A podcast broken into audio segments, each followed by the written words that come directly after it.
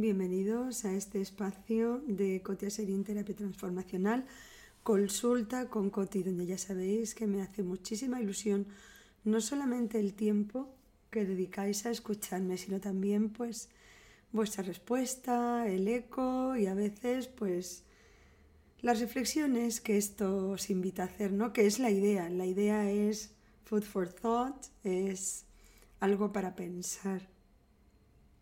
A raíz del podcast que os puse hace unos días sobre las fugas de tiempo, una de, una de las mamás me preguntaba, Coti, ¿cómo hago? Eh, tengo dos, dos niñas.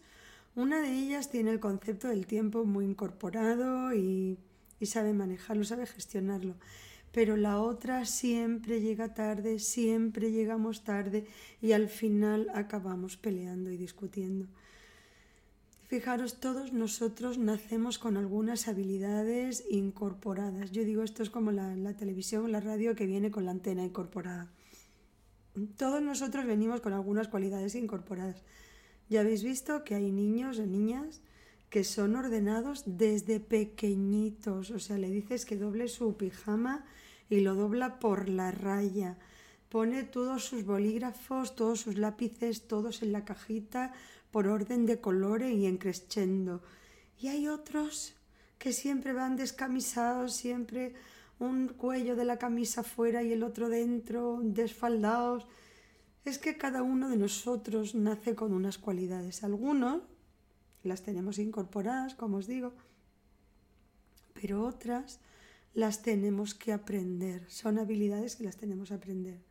¿Por qué os digo esto? Pues porque los educadores, los padres, son los primeros coach a la hora de ayudarte a incorporar esas cualidades que no las tienes gestionadas.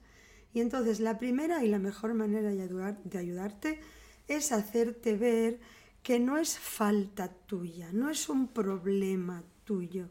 De hecho, si tú naces con los ojos verdes, azules o, o negros, pues nadie te culpabiliza de eso ni nadie te hace responsable de eso, simplemente naciste así.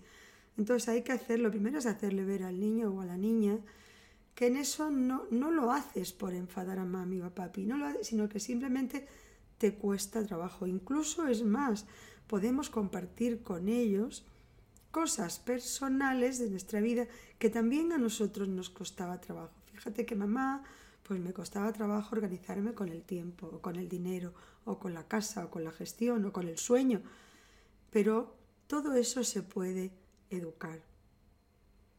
Esta mamá me decía, entonces, ¿qué le digo? ¿Cómo le puedo ayudar? Pues fijaros, lo primero, como os digo, es no hacerle sentir o compararla con la hermana, o eres más torpe, o estás madurando más tarde, o ya deberías de organizarte con el tiempo. No lo tiene, no tiene esa gestión hecha. Entonces, primero, en vez de darle, tienes media hora para leer o media hora para, en vez de darle todo el bloque, ir diciéndole, tienes media hora, yo te voy a avisar cuando te queden cinco minutos para terminar.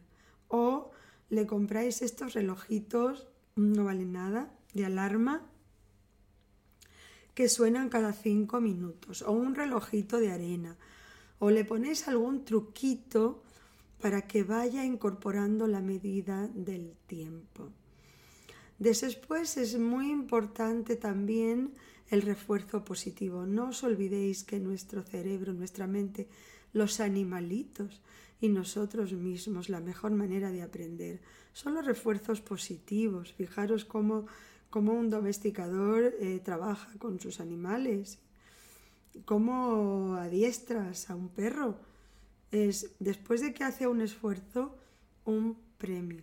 No solamente tenemos que hacerle ver la dificultad que tiene en un tema determinado, sino sobre todo cómo puedes ser buena, ser excelente en algo en lo que te sientes torpe. Y eso yo creo que a cualquiera que tiene dificultad en algún ámbito, en algún aspecto de su vida, es algo que le hace muchísima ilusión pasar de, ser torpe, de sentirte torpe, a ser excelente. Pues una de las mejores maneras es decirle, por ejemplo, mira a ver qué premio vas a recibir si acabas cinco minutos antes. Si es que terminas un minuto antes o si acabas a tu tiempo, nosotros te vamos a regalar, vas a tener cinco minutos más de lectura, vas a disfrutar de alguna ventaja, de algún plus. Eso es lo que se llama el refuerzo positivo.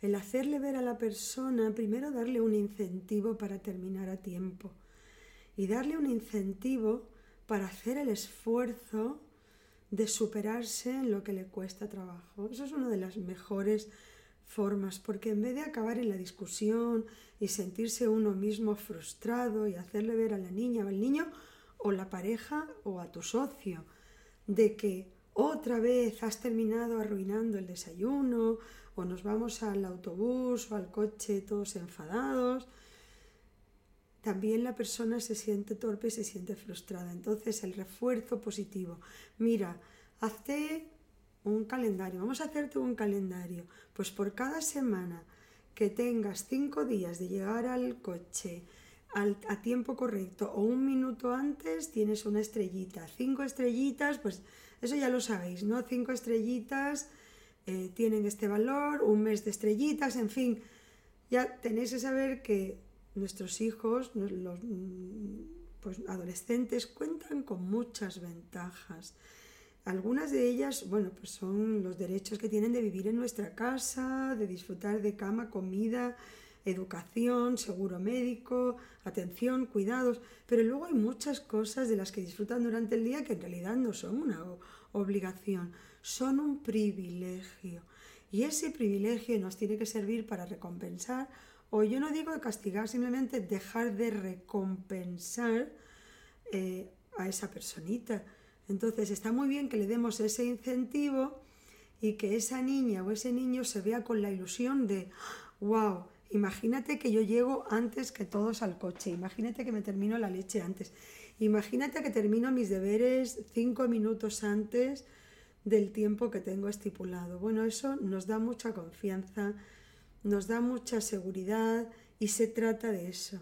Si al fin y al cabo se trata de que la persona tenga confianza y seguridad en sí mismo. Yo siempre digo, y no me cansaré de repetirlo, lo único que tendría que hacer, o lo más importante que deberían de hacer los colegios por nosotros, no es darlo, darnos información que de verdad que la tenemos en Google y compañía, es darnos la posibilidad de saber nuestras destrezas, de conocer nuestras habilidades, de conocer nuestros puntos débiles, nuestras dificultades y de, enseñarnos a manejarlas.